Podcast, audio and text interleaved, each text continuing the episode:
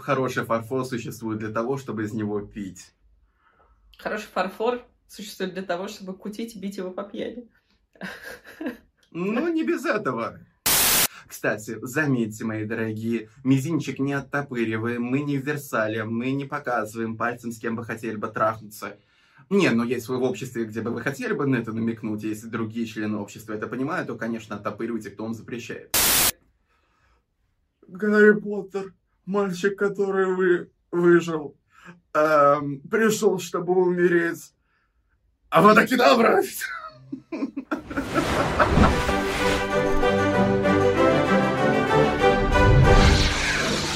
С Новым годом, с новым счастьем и снова с вами ваши любимые, неподражаемые, но не культурные. С вами снова Алена Ванченко и Андрей Дмитриев Радводин. И мы возвращаемся к вам с очень сложной и серьезной темой, которую мы заглавили как «Преступление и наказание».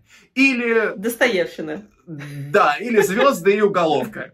Но это одна из тех тем, где я очень долго туплю, потом Алена начинает мне что-то объяснять, я начинаю тупить еще больше, но при этом сижу с испуганным и растерянным видом, и поэтому я все-таки попрошу нормально объяснить сегодняшнюю нашу тему все-таки у Алены. Алена, вам слово. Да, поскольку мы всегда начинаем какую-то тему с э, современных новостей, начало года нас порадовало тем, что э, несколько довольно крупных звезд попали под стражу. Первое — это вынесен приговор Эзри Миллеру. Э, это актер знаменитый, ну, я думаю, что его можно просто назвать голливудским актером. Э, второе — это такая тоже яркая новость, это арест Эндрю Тейта. Эндрю Тейт — это спикер, человек, который э, если очень нежно сказать, ретроградных взглядов на отношения, то есть женщина должна там сидеть у него на вебкаме, зарабатывать бабло, а, а он будет рассказывать, что тебе делать и э, куда тебе идти. Э, очень, очень такой сложный персонаж. И э, на фоне этих двоих вообще видно, насколько по-разному звезды относятся к своим преступлениям, насколько по-разному и несимметрично иногда мы наказываем селебрити за эти преступления. И исходя из этих двух историй, мне почему-то вспомнилось как раз э, уже не такое давнее дело Михаила Ефремова, которое тоже недавно всплыло в каком-то интервью, что, дескать, э, Миша Ефремов — это любимый дядя сейчас в тюрьме, и э, там, его там очень любят и холят и лелеет, и вообще он такой э, добрый мужичок пьет чаек э, в камере. И вот как-то мы на это все посмотрели и э, поняли, что в этой части восприятия селебрити у нас какая-то очень большая разноплановости есть. И сегодня очень хотелось о ней поговорить. Во-первых, почему звезды идут на преступления, э, даже учитывая, что у них как бы для жизни это все есть, и казалось бы, это вот прям ну, это какой-то пик э, жизни человека, когда он становится селебрити, у него есть и бабло, и у него есть там женщины, мужчины, и у него все есть. Почему все равно идет человек на преступление? И э, как мы, как общество, выдаем этим людям наказание, где мы где-то, может быть, более справедливо, где мы менее справедливы, и э, как так получается. Вот сегодняшняя наша тема, она в основном такая. И, конечно, запустил ее в начале года история про Эзру Миллера. Вот я с Эзрой Миллером как с актером знакома не очень хорошо. Это я видела его там в DC, он играл Флэша, он эм, играл... Где он играл еще у нас? Твари. Что, что как хорошо быть тиконей. А, да. фантастические твари. Да, да, да, да, да. Фантастические твари. А, к слову, тоже очень интересный момент, потому что скандал-то, по-моему, с Миллером э, он очень долго э, длится. Насколько я помню, еще там в прошлом, даже в позапрошлом году мы так или иначе слышали, что мальчик где-то накосячил. Вот за что ему в итоге дали этот э, год ему ареста? Итак, Эзра Миллер. Но в наших лучших традициях нашего шоу мы начнем, конечно же, очень издалека. Ну что, мы, я начну издалека, потому что я бы еще uh-huh. как бы отдельно хотел бы, наверное, рассмотреть саму идею о селебрити, вообще как-то нарушение каких-то условностей и договоренностей в обществе. Потому что может показаться, uh-huh. что это достаточно такая свежая тема, что, ну, наверное, это связано с кинематографом, с 20 веком. Но когда ты исследуешь, например, ту же самую историю оперы, то понимаешь, что даже сказать эдакое пестование образа не просто, например, какой-нибудь сприм прима-исполнительницы, а прима-исполнительница этой примадонны с очень тяжелым характером, с каким-то ужасным поведением, что она там ходит, там щеночка впинает, других там лещаем отваливает. Начинается еще где-то 17 века. То есть вы понимаете, что эта история очень старая. И вообще, знаете, эдакий скандальный орел достаточно хорошо работает на продвижение популярности исполнителя. При том, что это может быть, опять-таки, певец, актер, ну вообще очень много чего. То есть посмотрите, что очень многие, даже поэтов любят во многом даже по причине того, что вот они такие скандальные, ну а тебе какое дело, идешь с близями, так иди. То есть, ну, поэтому нечего удивляться, что в целом как-то вообще в среднем люди иногда, я бы сказал, даже слишком толерантно смотрят на то, как некоторые селебрити выходят несколько за рамки, а, ну, допущенного в обществе. Uh-huh. Понятно, что это начинает еще больше культивироваться в 20 веке, особенно если посмотреть на золотой век вообще Голливуда, где mm-hmm. не то, что, как говорится, принято про актеров побольше писать и говорить. Да каждому актеру там придумали абсолютно новую жизнь, миф о его происхождении. И всячески, если угасает, опять-таки, пламя популярности, неплохо в него как раз бензин и подлить. Поэтому вот хотелось бы, вот, чтобы вы держали это тоже в голове. Ну и в целом... Ну, э, подожди, а зачем Миллеру это нужно? Потому что я же так понимаю, что у него карьера-то, в принципе, на пике была. То есть вот он ну, для меня опять. кажется э, персонажем, которому нужно подогревать интерес к себе. Нет? Ну, а, тут я прошу это как держать в голове, поскольку это, скорее всего, будет про то, что люди как бы тревожные звоночки не очень улавливают в поведении, скажем так, селеба. Uh-huh. Да и в целом, но опять-таки в ходе вот этой нашей беседы хочется тоже немножечко поговорить про резоны самих этих наших героев, uh-huh. вообще, что ими движет. Поскольку здесь, конечно, желание еще больше популярности через такое поведение вряд ли было, потому что Эзра Миллер интересен чем? Дело в том, что это действительно эдакая икона. Икона для всего прям такого молодого поколения, то есть для mm-hmm. очаровательных там и поздних миллениалов, и зумеров, потому что он близок по возрасту, и в целом он отождествляется со всеми вот этими сверкающими, потрясающими, гиперлиберально толерантными ценностями, которые только можно себе представить. Ведь он отрицает mm-hmm. пол, гендер, ориентацию, это вообще как бы не про него. Посмотрите на его модные выходы, то есть вот прям же в него вцепились, то есть не просто молодой, молодая новая кровь среди артистов, а молодая новая кровь, которая там губы накрасит, которая придет что-нибудь таком своеобразным. Ну, сейчас каждый год там, как говорится, люди ради выражая кукурузу выбирают себе нового молодого мальчика и на него навешивают mm-hmm. вот это. Но Эзра Миллер был, можно сказать, первый а, из этой когорты.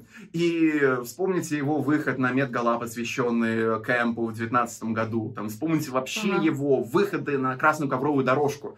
То есть для огромного количества, прям вот целого поколения молодых людей, для которых пока что существует только белое и черное, никаких полутонов не существует, mm-hmm. есть только, опять-таки, прекрасные новые ценности и все старые ценности, которые нужно там смять ногами и выбросить. И вот они его, конечно же, прям вот на пьедестал возвели, потому что он у них mm-hmm. отождествляется со всем вот этим. И неудивительно, что опять-таки, ну, я бы сказал, что с 2020 года вообще достаточно много времени прошло. То есть вам mm-hmm. может показаться, что это один чудовищно скомканный и изуродованный год, но на самом деле время-то прошло предостаточно. Но долгое время такое есть ощущение, что на тревожные звоночки как будто бы не сильно обращается внимание. То есть как будто бы еще какое-то время там списывается все, ну, буквально на вот, вот эту, знаете, вот нормальную скандальную звезды. Потому что с чего все начинается? Нет, ну начинается еще далеко давно, когда у него там немножко травки нашли, за что он, конечно, заплатил штраф, но сказал, что никакой там, в общем-то, ничего не испытывает, и вообще моя хата с краю, и нельзя с такой его осуждать. Но проблемы-то настоящие начинаются позже, потому что начинается дебош. То есть да, дебош при том, что там в барах, при том на каких-то вот курортах, там все там Гавайи какие-нибудь фигурируют. И дебоши такие, что не просто там, ну, напился и подрался с мужиками, все хорошо, старая добрая токсичная маскулинность. Нет, там то он девушку душил, то он швырнул стул, попал тоже в еще одну девушку, то там что-то накинулся на мужика, играющего в дартс. А при этом все время, когда пытаешься вот докопаться, от чего все началось, то ему что-то не понравится, то там чей-то комментарий его оскорбил. То есть фактически э, ты видишь, что он становится, ну, таким социально немножечко неадекватно и опасным. Появляются mm-hmm. какие-то новости, что он кому-то там вломился и сказал, что а, сейчас всех порешу, но там вроде бы как бы все свернули. Mm-hmm. Потом еще хуже.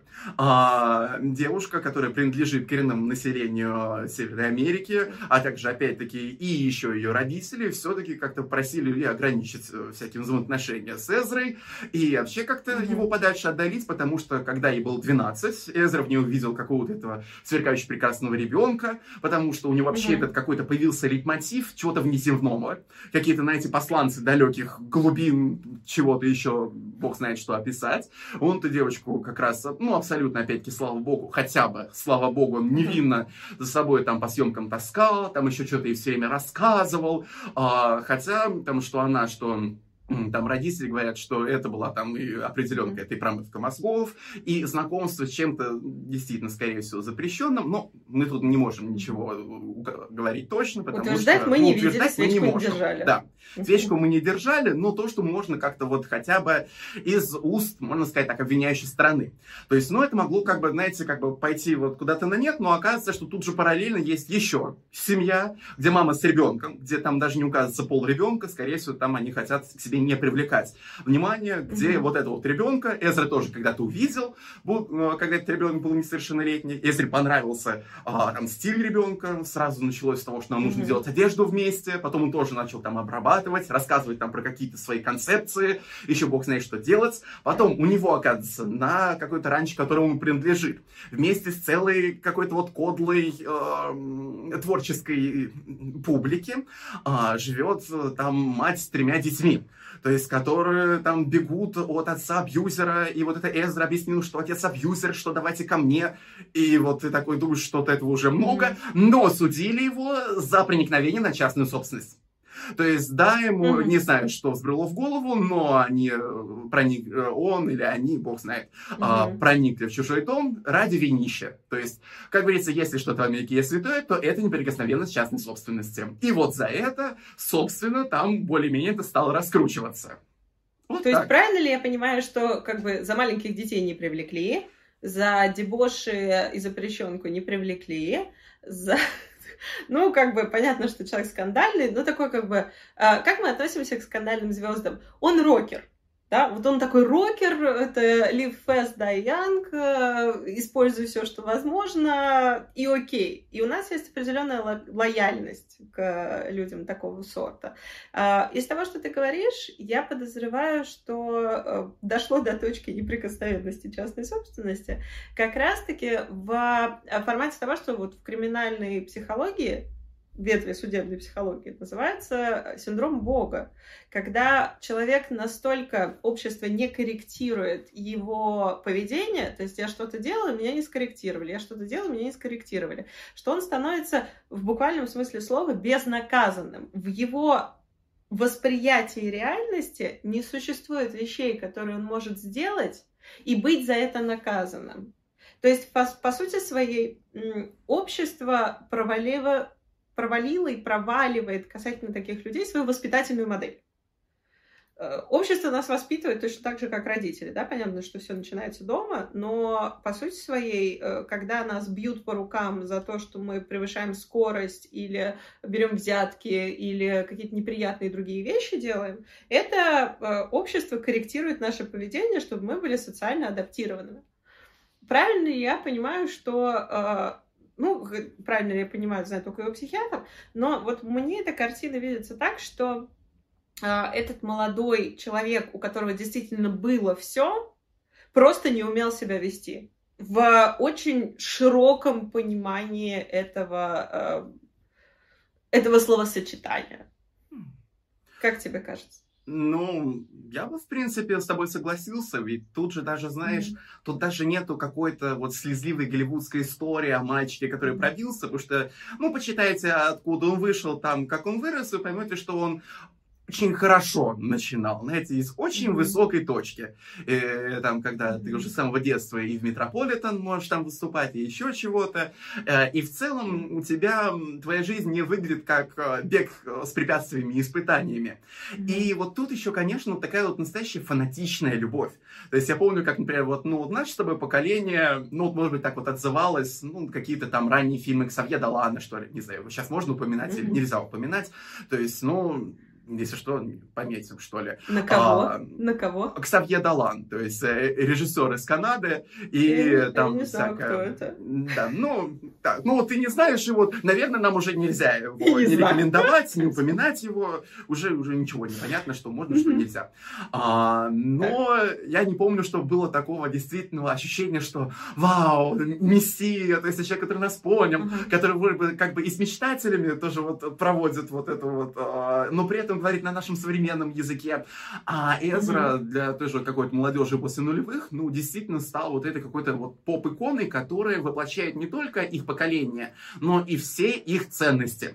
То есть вот те самые ценности, помнишь, я же всегда, когда начинаю говорить про just like that, почему я начинаю говорить? Это, опять-таки, те ценности, которые вываливают на поле старших людей со словами «вы должны были это понять, иначе вы черствые сухари, вам mm-hmm. пора в морг, и вообще вы плохие люди». А Эзра mm-hmm. как будто бы вот как раз показывал, что а вот именно тот человек, который является воплощением. Ну, и, в принципе, смотря там вот на все вот эти заголовки, ты действительно а, можешь как бы, ну опять-таки свечку я не держал, но можешь предположить, что, например, в голове он не видит ничего плохого. То есть в своих действиях он не видит ничего такого, что выходило бы, как бы сказать, за рамки его понимания там морали. Mm-hmm. То есть же, ну опять-таки, ну не было каких-то обращений в плане прям вот совсем какой-то жуткой там педофилии а, и там чего там еще похуже. Но mm-hmm. там родители, конечно, все равно очень там беспокоились. То есть mm-hmm. а, вот уже проскакивание о том, что там, ну что видит там в этих, этих, этих каких-то посланцев чего-то, значит, mm-hmm. он как бы и себя там уже немножечко переводит в какое-то другое состояние. Ну, будем надеяться, что он как бы не отправится в Иерусалим, чтобы не открыть себе нового какого-нибудь посланца или пророка.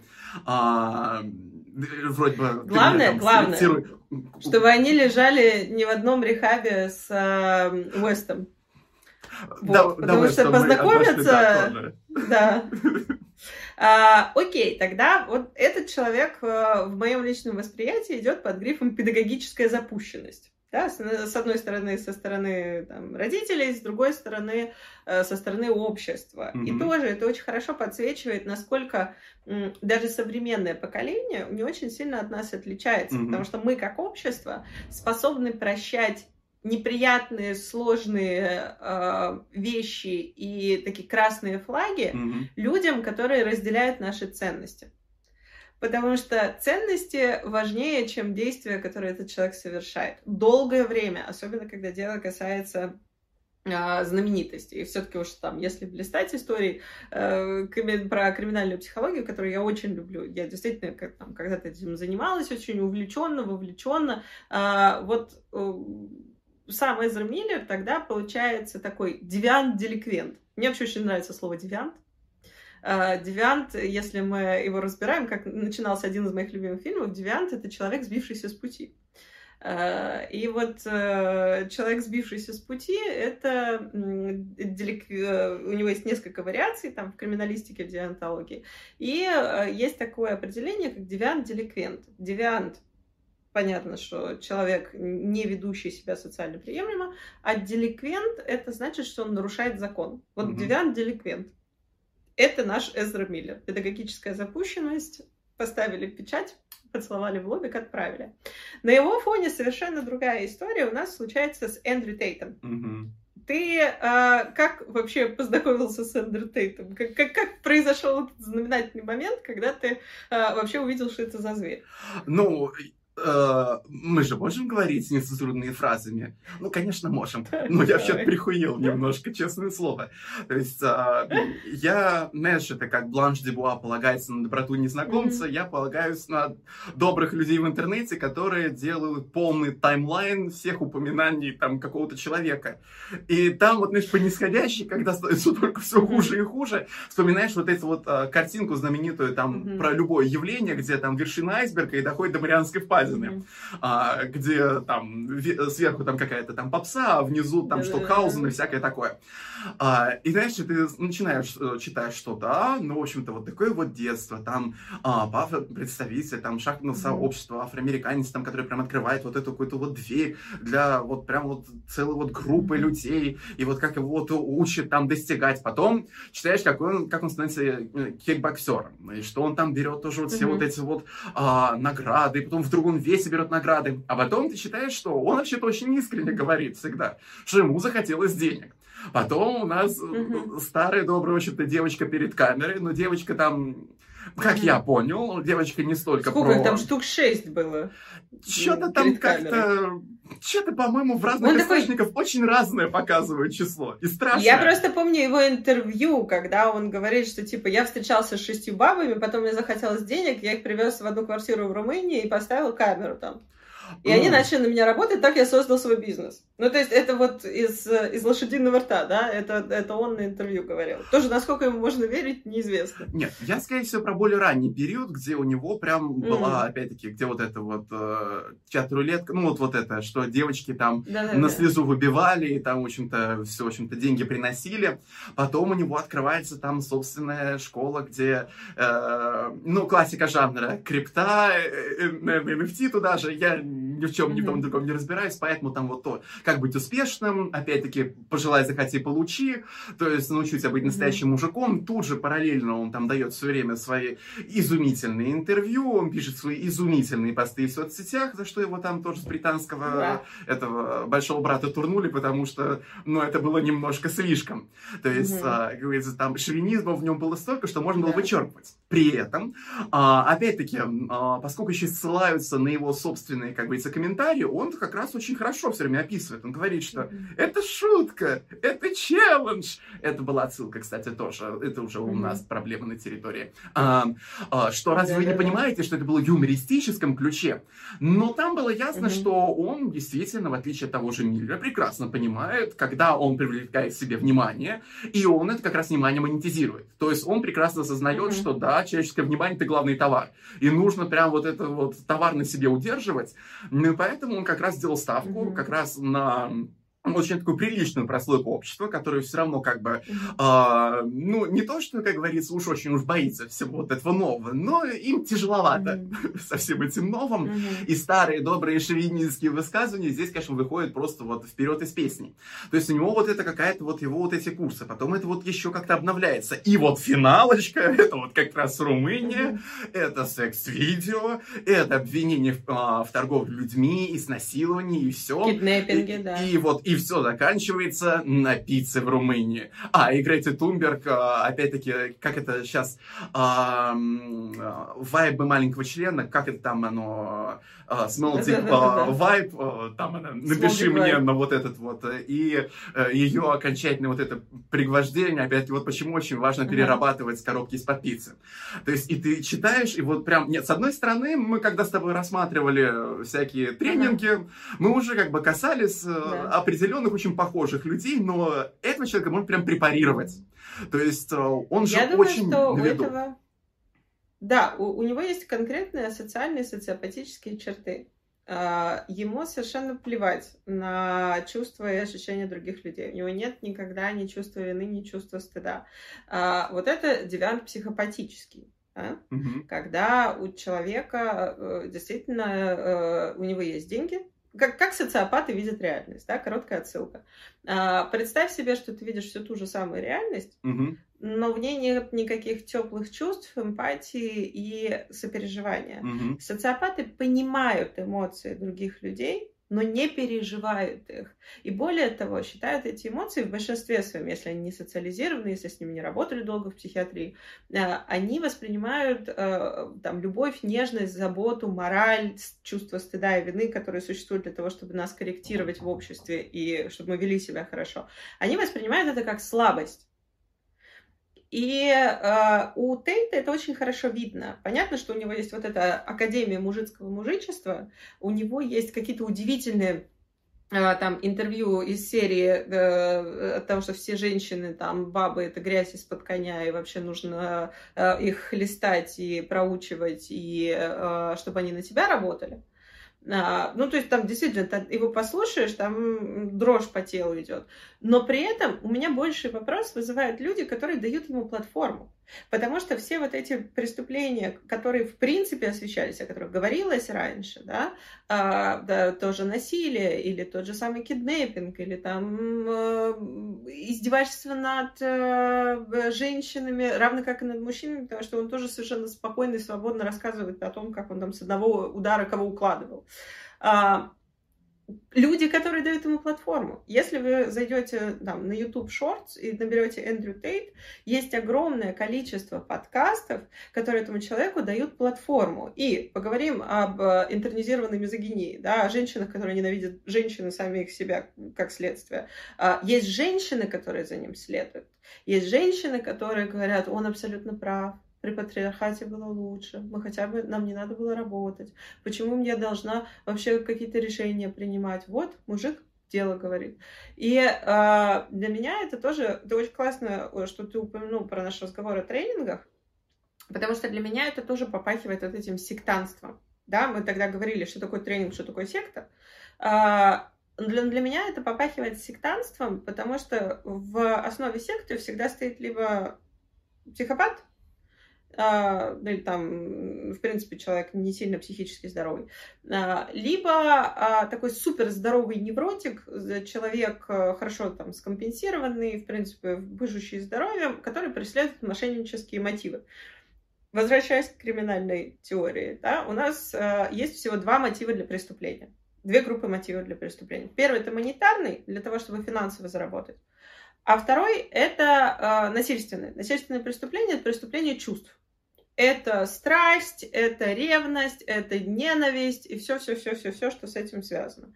Вот э, невротики строят секты для того, чтобы отжать там, дома, квартиры, машины у людей, которые в этой секте состоят. А психотики за идею. И при том, что у Тейта он вроде как за деньги, но на самом-то деле он едет на идеи ему эта идея очень-очень сильно важна. Он не просто там синдром Бога, он и есть Бог в собственном восприятии, и все остальные не могут так, как он. Он об этом очень свободно говорит. Поэтому там, в его психиатрическом анализе, э, в заключении, очень хотелось бы увидеть действительно какую-то психиатрическую сводку, потому что вот э, в моем восприятии человек совершенно асоциальный. И то, что его очень долго не только давали ему платформу, но и промоутировали, я считаю, что это прям конкретный fail нашего общества тоже. Как ты заметил, я периодически подчеркиваю, что помимо преступления совершенного преступника, помимо ответственности преступника, всегда есть ответственность общества. Мне кажется, что это очень серьезный лейтмотив внутри вообще всех трех а, э, тех ситуаций, о которых мы сегодня говорим, и с Миллером, и с Тейтом, и с э, Ефремовым. Просто потому, что мы позволяем своим звездам не быть скорректированным. Мы позволяем им быть над нами. Мы по отношению к звездам, если э, так уж разбирать как-то психоаналитически, например, там, или с транзактной теорией, мы в состоянии ребенка по отношению вот к э, звезде. Да? Мы всегда ставим ее на пьедестал, собственно, так и есть выражение. Всегда смотрим снизу вверх. А если мы смотрим снизу вверх, у нас нет возможности ментальной воспринять, что человек делает что-то не так. Поэтому э, мне всегда вот интересно, с какой стороны можно было бы решить эту задачку с точки зрения общества. Как мы относимся к звездам и как здорово относиться к звездам не из состояния э, вот этих небожителей, да, когда им все дозволено, как бы это могло видеть, э, да, выглядеть в медиамире, как бы это могло выглядеть на тех же самых подкастах, интервью, как мы, как общество, э, как нам было бы эффективнее обращаться и общаться вот с этой какой-то кастой совершенно неприкосновенных людей. К слову, если у тебя есть идеи, ты нас смотришь, то напиши, пожалуйста, в комментариях, что ты об этом думаешь, и какой твой самый знаменитый и яркий преступник э, современности из селебрити, и э, почему так произошло, на твой взгляд. И мы здесь еще не взяли у Джей Симпсона внутри mm-hmm. нашего разговора, да, но это такие, знаешь, старые новости. Так что мы о нем не упоминаем. И э, на самом деле э, здесь же хотелось бы перейти непосредственно к Ефремову. Тебе про Тейта есть что добавить? А, знаешь, наверное, нет, потому что, ну, вот ты задала вопрос, а как вот выработать вот эти новые инструменты, mm-hmm. я тоже сижу, задумался, а действительно как? Потому что в целом а, у нас же даже есть такое понятие, не знаю, оно как бы вошло в обиход или нет, а, феномен Ким Кардашьян. То есть, э, который mm. подразумевает следующее. Человек, который набирает определенный медийный вес, сразу начинает восприниматься широкими массами людей как, э, не, как авторитет. При том, что mm-hmm. вот правильное слово нужно э, вот, подобрать. Э, неоспоримый авторитет даже mm-hmm. если он не является профессионалом там не, не нутрициологии, нигде. там нигде, но у него есть медийный вес. То есть вот это вот старое доброе, что если человек не просто не умер, но еще и стал знаменитым богатым, то, наверное, нужно прислушаться к нему. То есть тут, наверное, все-таки корень проблемы еще нужно решать там, каждый человек, наверное, для себя. Почему я хочу слушать этого человека? Что я, наверное, вот хочу узреть в его опыте? То есть неужели я там вот настолько вот э, хочу вот думать о том, что вот я тоже очень хочу стать очень богатым, очень влиятельным. Мне нужно пройти по той же тропе грома, что и прошел вот абсолютно другой человек. А, при этом без зазрения сови- совести вот это во всем думаю.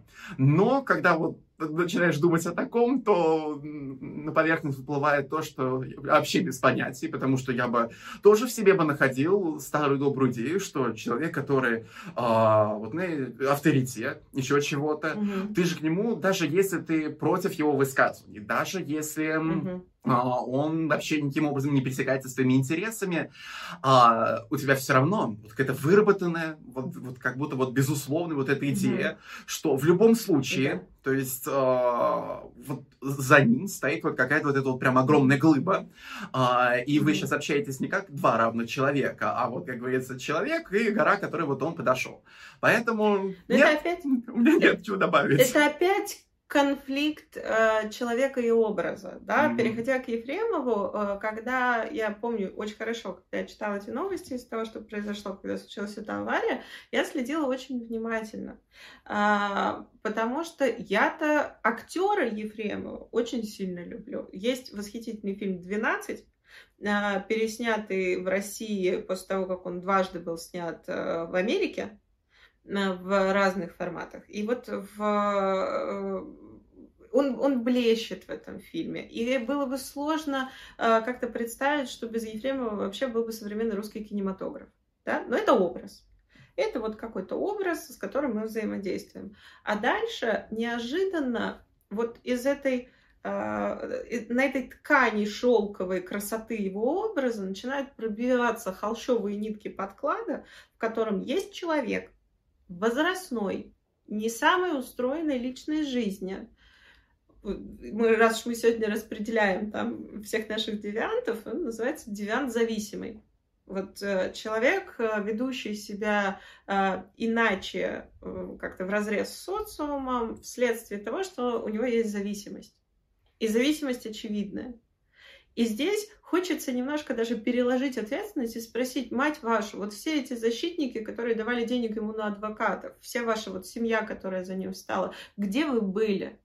Почему этот человек не был в рехабе? Почему этот человек не лечился? Неужели невозможно было заметить до момента, когда это стоило кому-то жизни, что э, человек болен?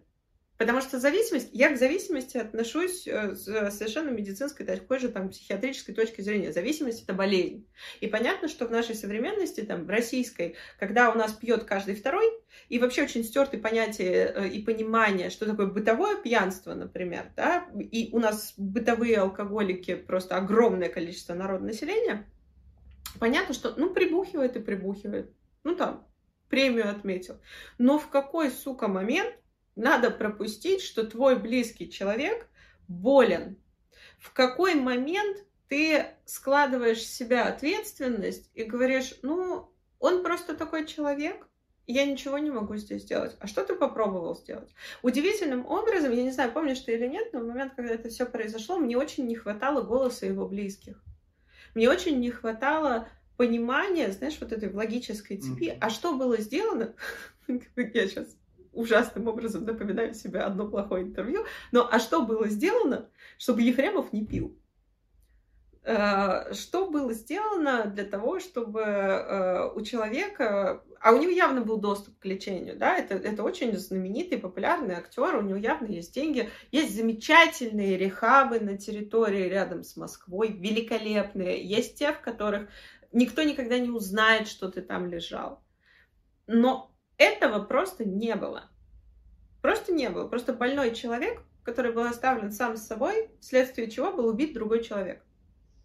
Вот это, наверное, для меня самая горькая часть всей этой истории, когда больные люди а, остаются сам на сам со своим заболеванием, со, со, со своей зависимостью, вследствие чего страдают все остальные. Но все остальные не замечают, что человек страдает, пока не страдает кто-то еще.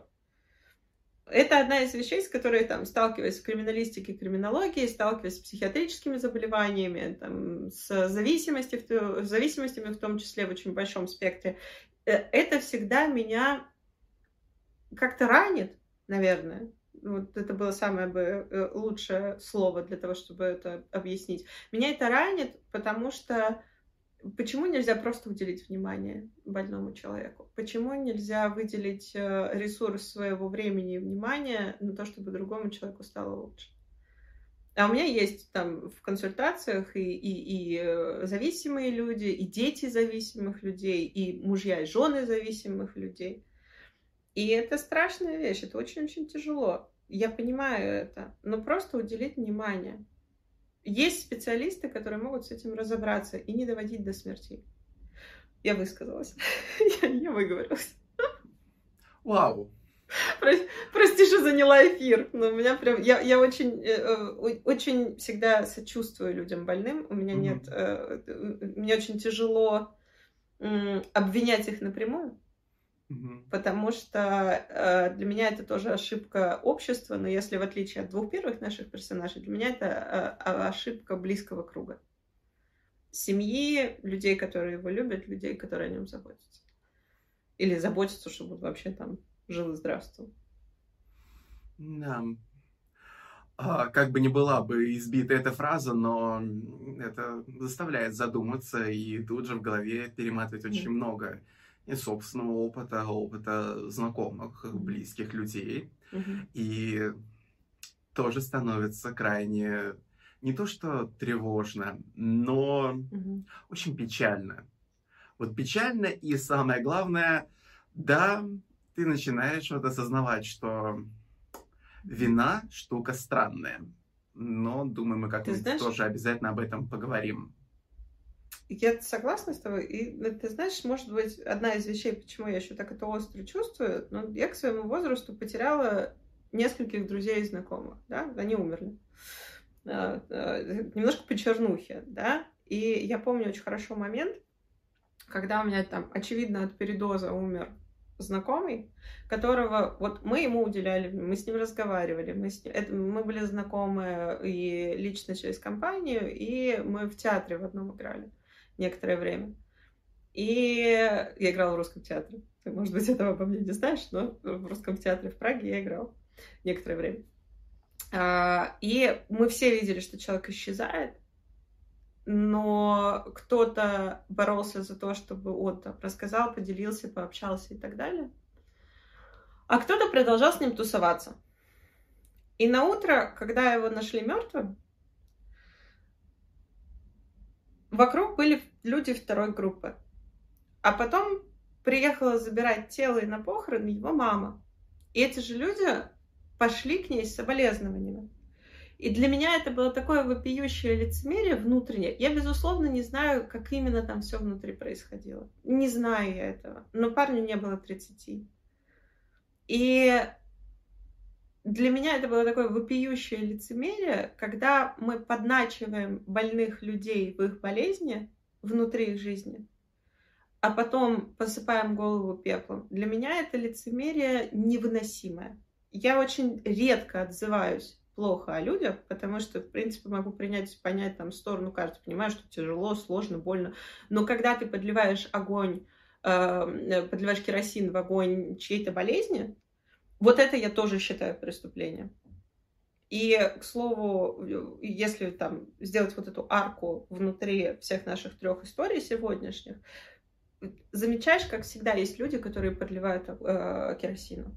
С Эзерой Миллером это люди, которые восхищаются его безнаказанности. С Эндрю Тейтом это люди, которые дают ему платформу, чтобы он продвигал свои э, асоциальные идеи. С Ефремовым это близкие, которые ему не помогли. Для того, чтобы случилась катастрофа, достаточно не помочь. Но есть люди, которые еще и подливают. Потому что, заметь, с Ефремовым тоже были люди, которые с ним тусовались. Э, как-то, извини, что-то я в чернуху увела, как это, знаешь, да сложная нет, тема. Я считаю, что ты, в принципе, затронула очень правильную тему, поскольку, ну, я вообще из музыкальной среды, и, к сожалению, из моего поколения, и из моих знакомых уже тоже, я бы даже сказал, многих нет, и по тоже очень сходным причинам. И тоже, ты когда сказала про две группы, в голове тоже эти две группы начинают появляться. Mm-hmm. Ну и, наверное, действительно, mm-hmm. все-таки нужно же как-то сделать какой-то определенный вывод. То есть вопрос, который ты задала именно с точки зрения нам как обществу, да, нам еще потребуется очень mm-hmm. много времени и очень много прецедентов, э, и вообще времени на трансформацию и принятие вообще, mm-hmm. что будет завтрашним днем, чтобы выработать вот эти новые инструменты. Но, наверное, все-таки я обратился к каждому отдельному человеку. То есть, а, что я могу сделать? И, наверное, вот лейтмотивом, который хотелось бы вывести, это, наверное, mm-hmm. помощь. То есть, вот помощь mm-hmm. вот в широком смысле. То есть, что я могу сделать, чтобы mm-hmm. помочь? А, и, наверное, как говорится, таким образом мы можем обратиться к каждому отдельному mm-hmm. человеку. Думаю, конечно, здесь было бы абсолютно неуместно говорить, что если вы знаете, как а, помочь или как делать, если вы знаете, кто кто прибухивает. Да. да. да. Я что... могу здесь дать э, более-менее универсальный mm-hmm. момент, да, не, не недооценивайте себя, да, когда очень часто, когда мы задаем себе вопрос, mm-hmm. а что я могу сделать для других, мы говорим, я ничего не могу, у меня нет сил.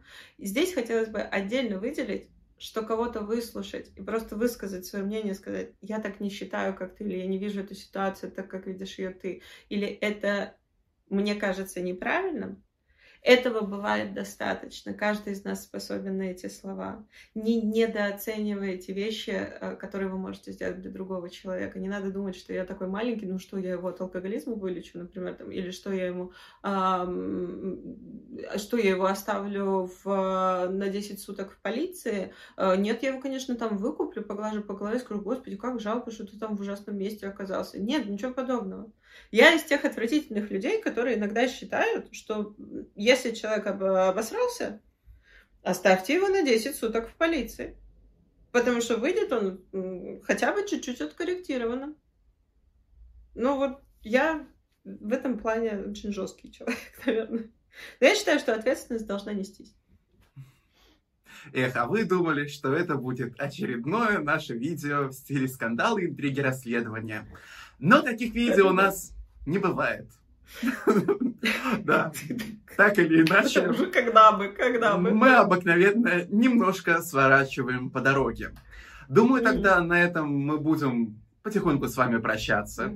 Также, опять-таки, если у вас есть какие-то примеры, истории, которые мы сегодня обсуждали, опять-таки напомню про то, что, например, какое mm-hmm. связь э, с нарушением закона, какой-то селебрити вас в свое время поразило. Напишите нам об этом. Не забывайте подписываться, помогите нашему каналу вырасти. Да, и напишите, Напишите, что вы думаете по этим трем историям. Да. А, может быть, кто-то есть тоже э, профессионал или любитель криминальной психологии. Может, вам кажется, что я их неправильно определила как-то, да? Да. А, или, может быть, вы, наоборот, заинтересовались этой темой после нашего сегодняшнего видео. Обязательно отпишитесь. Нам будет очень приятно а, слышать ваш фидбэк. Ну что ж, а с вами была Алена Ванченко и Андрей Дмитриев Радвогин. Радвогин. Эх, прям насколько ты меня вот перевела в какие-то вот рассуждения. Поразило, поразило. Поэтому поразило Андрей меня в самое Дмитриев сердце Радвогин. Андрей Да. Дмитриев Радвогин. Мы до сих пор не культурные, и мы с вами прощаемся, но ненадолго. До свидания. До новых встреч. Пока-пока.